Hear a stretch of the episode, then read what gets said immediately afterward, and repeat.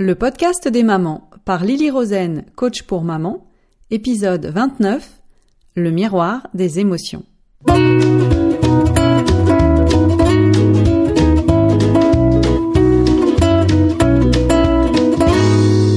Le podcast des mamans, c'est pour tous ceux qui s'intéressent à la famille.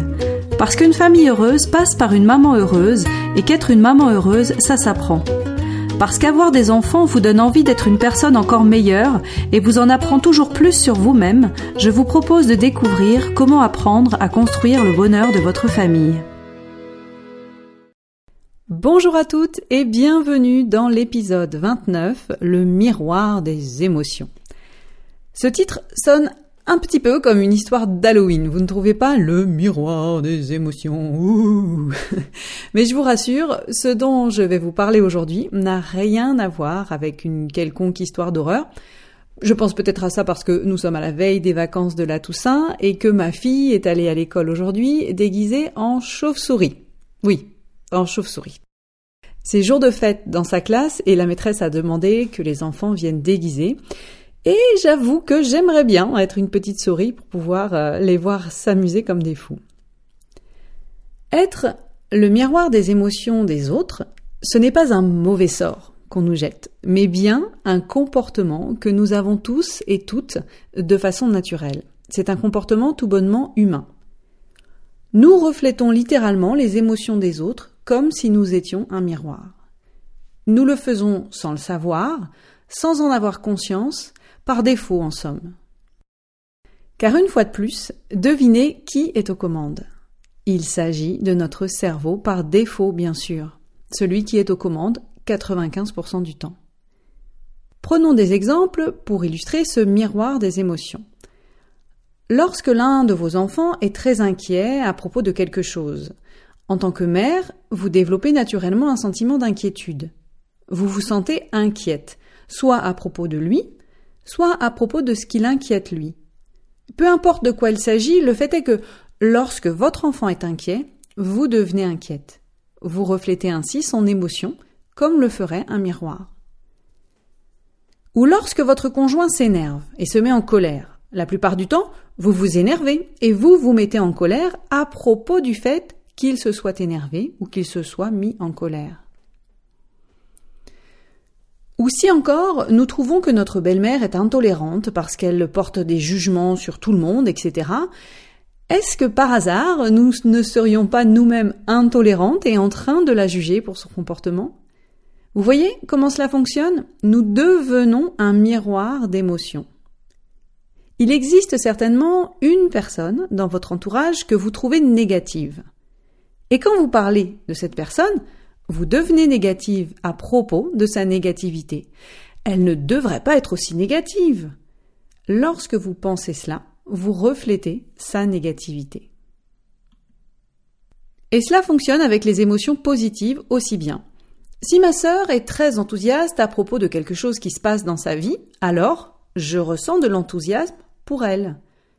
Lorsque ma fille se sent très heureuse et qu'elle rit, qu'elle s'amuse, alors je me sens heureuse et je m'amuse et c'est merveilleux, c'est plutôt chouette. Mais soyez consciente de ce que vous êtes en train de faire. Vous reflétez les émotions des autres. Vous êtes le miroir de leurs émotions parce que c'est quelque chose que votre cerveau sait très bien faire. Ma sœur, par exemple, a des pensées qui lui sont propres et qui lui crée son enthousiasme. Et j'ai des pensées qui me sont propres et qui créent mon propre enthousiasme pour elle ou à propos d'elle. Et ce ne sont pas les mêmes pensées. Par exemple, si elle est contente de m'annoncer qu'elle part au sport d'hiver avec sa famille, elle peut avoir des pensées du type euh, nous allons bien nous amuser, je suis contente euh, d'aller jouer dans la neige avec mes enfants, je suis contente de faire découvrir le ski à ma fille et la luge à mon fils, et j'ai hâte de chausser mes skis, etc. Et mes pensées à moi sont peut-être les suivantes. Je suis contente pour elle, elle va passer un bon moment avec sa famille, ils méritent tous de partager cela ensemble, etc. Bien souvent, il est plus difficile de refléter les émotions positives que de refléter les émotions négatives. Car si lorsque ma sœur m'annonce qu'elle part au sport d'hiver, je peux avoir des pensées comme euh, je suis jalouse quand même, c'est pas juste. Moi aussi je voudrais aller au sport d'hiver avec ma famille. Pourquoi sa vie à elle est aussi chouette et que la mienne ne l'est pas autant, etc., etc. Il peut nous arriver de refléter les émotions positives des autres, mais le terrain sur lequel notre cerveau est vraiment à l'aise, c'est quand il s'agit de refléter les émotions négatives des autres. Il est très doué, vraiment très doué pour faire cela. Si vous vous dites que votre maman a trop tendance à s'occuper de vos affaires, qu'elle a un avis sur la façon dont vos enfants devraient se comporter, un avis sur la façon dont votre maison devrait être tenue, bref, un avis sur tout et n'importe quoi, et que de votre côté, vous avez un avis sur la façon dont elle devrait se comporter vis-à-vis de vous, sur la façon dont elle devrait garder certaines distances, sur la façon dont elle devrait vous parler ou pas, etc. Eh bien, vous avez tendance à vous occuper de ses affaires. Donc, elle s'occupe de vos affaires et vous, en retour, vous vous occupez de ses affaires, vous la reflétez. Vous voyez comment fonctionne ce miroir? Vous voyez comment nous reflétons les émotions des autres par réflexe. Nous laissons les émotions des autres nous affecter. Et c'est un problème. Car lorsque nous laissons faire cela, lorsque nous laissons leur humeur et leur comportement déterminer notre humeur et notre comportement, nous devenons complètement dépendants des autres en ce qui concerne nos propres émotions. Nous perdons littéralement le contrôle de nos émotions. Cela fait partie de ce que l'on appelle en coaching l'âge émotionnel infantile. Nous pensons que ce sont les autres, leurs comportements, leurs émotions, leur mauvaise humeur, leur tristesse qui sont la raison pour laquelle nous ne nous sentons pas bien. Ce qui n'est pas vrai. Car, vous le savez, si vous êtes une adepte de ce podcast, vous savez bien maintenant que c'est toujours notre cerveau qui crée nos émotions à partir de nos pensées. Dans ces situations précises, ce que fait notre cerveau, c'est qu'il crée très rapidement des pensées qui vont refléter l'émotion négative de l'autre. C'est important pour vous de prendre conscience lorsque vous faites cela. Car cette simple prise de conscience, le simple fait de remarquer ce que vous faites, vous permet de pouvoir commencer à en reprendre la maîtrise, à en reprendre le contrôle. Quand vous remarquez que vous jugez les autres parce qu'ils vous jugent. Vous pouvez arrêter de le faire et prendre la responsabilité de ce que vous voulez vraiment faire, au lieu de vous sentir influencé par ce que font les autres. Et quand vous le remarquez, ne vous jugez pas. Dites-vous que vous êtes tout simplement un être humain, que c'est un comportement tout à fait naturel. Ayez de la compassion pour vous-même et décidez ensuite si vous voulez continuer à agir ainsi ou si vous voulez faire autre chose. Prenez du recul, pour vous observer, un peu comme si vous regardiez un film. Lorsque vous le faites, vous voyez alors l'ensemble du tableau et non plus uniquement ce qui se passe à cet instant précis. Vous avez une vision d'ensemble de tout ce qui se passe. Et vous pouvez reprendre le contrôle sur vous-même et sur votre comportement. Vous pouvez faire ce que vous êtes supposé faire. Vous pouvez être la personne que vous voulez vraiment être. Cela demande de la prise de conscience, de l'observation, et pour cela, vous devez solliciter votre néocortex. Vous n'avez pas besoin de le faire à chaque fois, puisque lorsque vous reflétez des émotions positives ou neutres, cela ne pose pas de problème. Faites-le principalement lorsque vous reflétez les émotions négatives des autres, et que vous ne voulez pas le faire, bien sûr. Alors que faire? Parfois, les gens pensent que l'objectif du coaching, c'est de ressentir des émotions positives tout le temps. Ce n'est pas le cas. Ce n'est pas ce que je dis. Je ne vous dis pas de ressentir des émotions positives à tout prix. Je ne vous dis pas de vous sentir contente lorsque votre enfant est inquiet. Je ne vous dis pas de vous sentir heureuse lorsque votre conjoint est en colère. Personnellement, je n'ai pas envie de me sentir positive tout le temps. Il y a des moments dans ma vie où je préfère ressentir des émotions négatives, où je veux ressentir des émotions négatives. Je veux choisir intentionnellement ces moments. Je veux choisir intentionnellement ce que je veux ressentir quand je veux le ressentir. Je veux en avoir conscience. Je ne veux pas que mes émotions me soient imposées ni par les autres, ni par ce qui m'arrive. Quand votre enfant souffre, vous voulez peut-être souffrir pour lui, avec lui. C'est mon cas parfois. Alors je fais en sorte que ce soit une décision que je prends au lieu que ce soit une réaction par défaut qui m'envahit et qui me domine. Ainsi je peux arrêter cette souffrance quand je veux. Je sais que cela peut paraître bizarre. Pourquoi aurais-je envie de souffrir? Pourquoi est-ce que je déciderais intentionnellement de souffrir quand mon enfant souffre? Tout simplement parce que c'est le comportement que je veux avoir, c'est celui qui me semble approprié. Pour un moment en tout cas. Aussi longtemps que je le veux. Et ensuite, je peux décider d'en changer.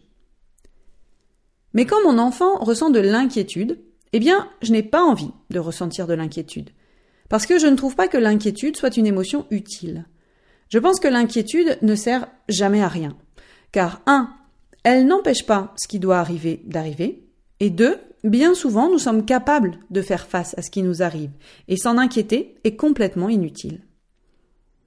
Lorsque mon enfant est inquiet, je choisis de ne pas ressentir de l'inquiétude, ni à propos de ce qui l'inquiète, ni à propos de mon enfant. Je choisis de ne pas refléter son émotion. Au lieu de cela, je choisis une autre émotion, comme la compassion par exemple. Quand votre mari est en colère, vous voulez ressentir de la colère? Voulez-vous automatiquement avoir des pensées qui créent en vous de la colère? Pourquoi réagit-il ainsi? C'est n'importe quoi. Il n'a pas besoin de s'énerver pour ça. voilà. Byron Katie nous dit que la défense est le premier acte d'un conflit. Donc, quand votre mari est en colère après vous, qu'il lève la voix, qu'il crie peut-être, etc., si vous choisissez de vous énerver vous aussi, alors vous vous défendez et le conflit commence. Mais si vous l'autorisez à être en colère, si vous décidez de ne pas refléter ces émotions, si vous choisissez de penser quelque chose comme c'est dommage qu'il ressente de la colère, mais c'est son choix. Il peut être en colère après moi et je n'ai pas envie de ressentir de la colère de mon côté. À ce moment-là, à ce moment précis, vous enrayez l'effet de miroir des émotions. Vous reprenez le contrôle de vos propres émotions. Alors prenez l'habitude de remarquer lorsque vous reflétez les émotions des autres. Cela vous permettra de stopper le processus en route et de décider intentionnellement de ce que vous voulez ressentir. N'oubliez pas non plus que s'il vous arrive de refléter les émotions des autres, eh bien il arrive aussi aux autres de refléter vos propres émotions. Si vous vous énervez après vos enfants, vos enfants vont s'énerver. Si vous vous calmez, vos enfants se calmeront. C'est le cas avec toutes les personnes de votre entourage. Et c'est pour cela que nous avons tendance à croire que nous pouvons contrôler les émotions des autres, ou que les émotions des autres peuvent nous affecter. En fait, il s'agit simplement de notre nature humaine par défaut. Nous reflétons nos émotions les uns les autres sans en avoir conscience. Et je vous invite à changer cela à changer de mode, à vous mettre en position de prendre conscience de ce qui crée en vous vos émotions. Est-ce vous qui choisissez ce que vous ressentez en cet instant ou est-ce que vous laissez les autres ou ce qui vous arrive prendre le contrôle de vos émotions? Est-ce que vous subissez vos émotions ou est-ce que vous subissez vos émotions ou est-ce que vous les choisissez intentionnellement? Reprenez le contrôle de ce que vous voulez ressentir dans votre vie afin de construire la vie que vous voulez vraiment. Vous savez que je suis coach pour maman et que mon travail c'est d'aider les mamans, de vous aider à créer le bonheur de votre famille. Si cela ne vous intéresse pas, restons-en là. Mais si vous faites partie de celles qui en veulent encore plus, alors je vous invite à réserver votre rendez-vous de coaching gratuit avec moi. Toutes celles qui sont venues à ce rendez-vous sont reparties changées. Elles sont reparties avec une vision de ce qu'il leur était possible de faire et qu'elles n'imaginaient même pas. C'est le pouvoir du coaching. Alors rendez-vous sur mon site, je crois au maman.com, pour réserver votre rendez-vous gratuit. Voilà, c'est tout pour aujourd'hui. Je vous donne rendez-vous la semaine prochaine.